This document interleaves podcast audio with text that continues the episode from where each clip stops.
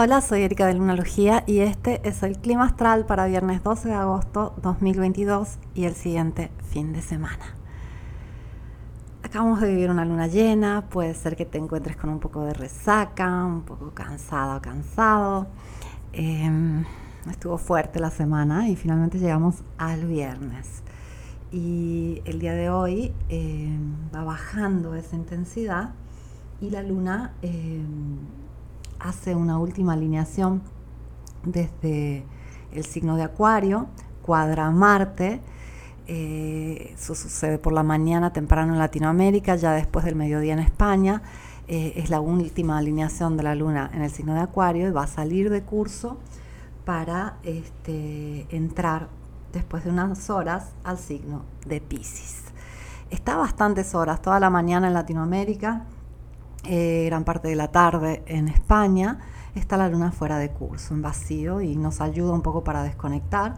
También la siguiente entrada de la luna al signo de Pisces nos permite diluir un poco eh, toda la intensidad de los últimos días, em, aunque em, puede ser que eh, sigue esta sensación un poco de intensidad y este, aceleración que ha estado fuerte toda la semana.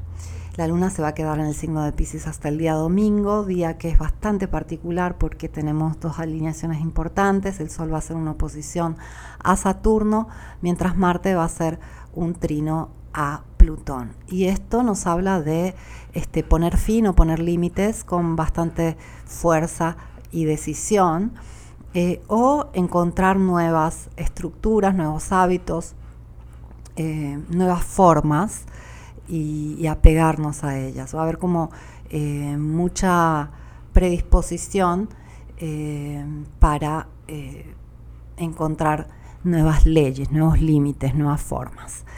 Y mm, la luna domingo va a entrar al signo de Aries, entonces también ahí vamos a tener bastante energía disponible ya que se acerca al planeta Júpiter presente en el signo. Esta lunación ha sido fuerte en general, pero especialmente para aquellos que nacieron con la luna en Acuario o la luna en Pisces. ¿Por qué? Porque tuvieron su retorno lunar. Y los retornos lunares, cuando suceden con luna llena, eh, se sienten mucho más. El retorno lunar es como una luna negra personal. Eh, yo siento que nunca hago suficiente énfasis acerca de esto, ya que mi observación empírica eh, de las personas eh, con las que estoy en contacto, que me rodean, de, todas las personas que me escriben, que tengo la oportunidad de ver la carta, veo que siempre es un momento eh, bastante eh, complejo, donde tendemos a entrar un poco en crisis emocional por un día o dos. Y básicamente lo que es el retorno lunar es cuando la luna vuelve al mismo grado y signo en donde estaba en el momento en que nacimos. Si no sabes en qué signo y en qué grado está tu luna, puedes entrar a mi página lunalogia.com o buscar tu carta en un sitio web, en una aplicación y ver en qué signo y en qué grado está tu luna natal. Porque saber que eh, dos días antes de que la luna llegue a ese grado entras en, eh, en un proceso de purificación emocional que suele sacar a flote eh, toda la frustración o la tristeza eh, que están disponibles ahí para ser sentidas y procesadas y recicladas, eh, te puede ayudar a identificar por qué te pasa lo que te pasa y especialmente por qué te sientes como te sientes. Y mm, este retorno lunar personal que sucede simplemente es una luna negra, un drene de aquello que tiene que ser este, sacado para hacer espacio para nuevas emociones, son esas hormonas que están ahí esperando entrar en el flujo y, ser sentidas para poder ser este, despedidas. Así que eh, tenlo en cuenta ya que puede ayudar a entenderte mucho mejor.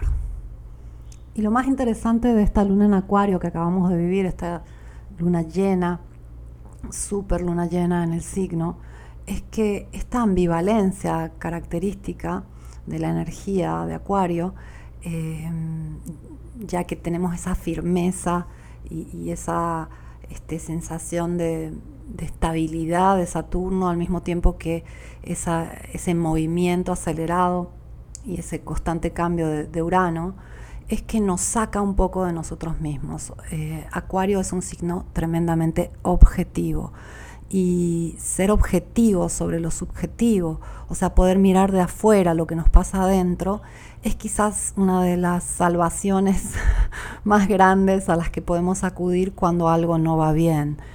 No nos podemos ver de adentro, eh, no te puedes ver la nariz, eh, no puedes este, observarte de afuera a no ser que no salgas de ti. Y a veces toda esta aceleración, toda esta locura que se genera cuando eh, están muy estimulados determinados planetas y signos, eh, nos hace justamente salirnos de nosotros.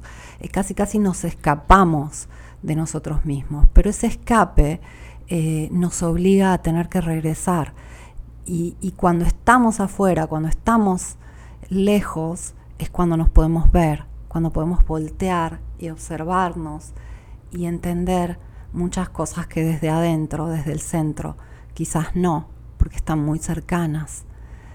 Y ojalá pudiéramos siempre aplicar esta objetividad que nos regala Acuario, ya que eh, permite encontrar un, fuerte equilibrio entre lo que sentimos, lo que pensamos, lo que hacemos y, lo que realmente somos. Eh, el ser humano es algo tan sofisticado y complejo que es natural que nos cueste entendernos y somos seres multidimensionales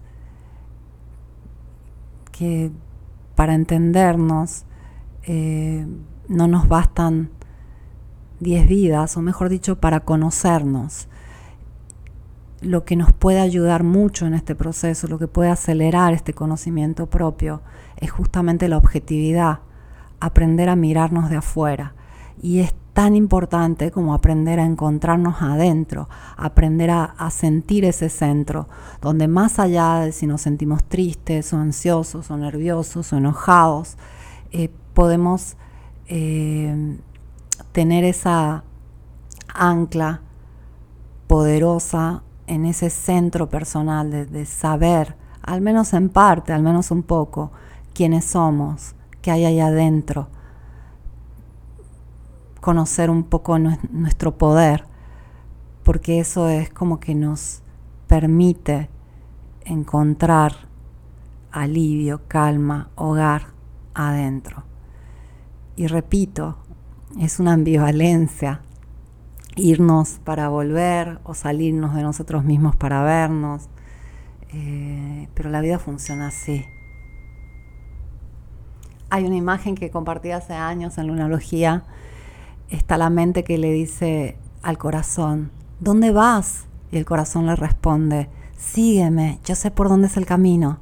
Y la mente le responde, no te voy a hacer caso, cada vez que te hago caso me metes en problemas. Y el alma dice entre sí, por mí sigan, más vueltas dan, más aprenden. Y es un poco lo que te quiero transmitir.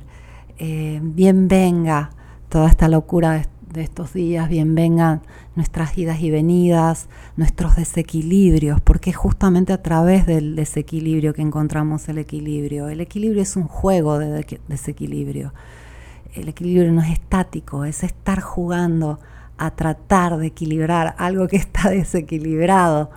Es algo constantemente dinámico, por más que cuando ya se ha este, integrado se vea de forma estática, sigue siendo algo dinámico. Y, estos momentos intensos, donde puede haber eh, tristeza o enojo, ansiedad, insomnio, eh, incertidumbre, son justamente los procesos que nos llevan a encontrar justamente lo que necesitamos, lo que buscamos, lo que anhelamos. Te agradezco por haberme escuchado, te deseo un fin de semana espléndido, vuelvo el lunes con el clima astral.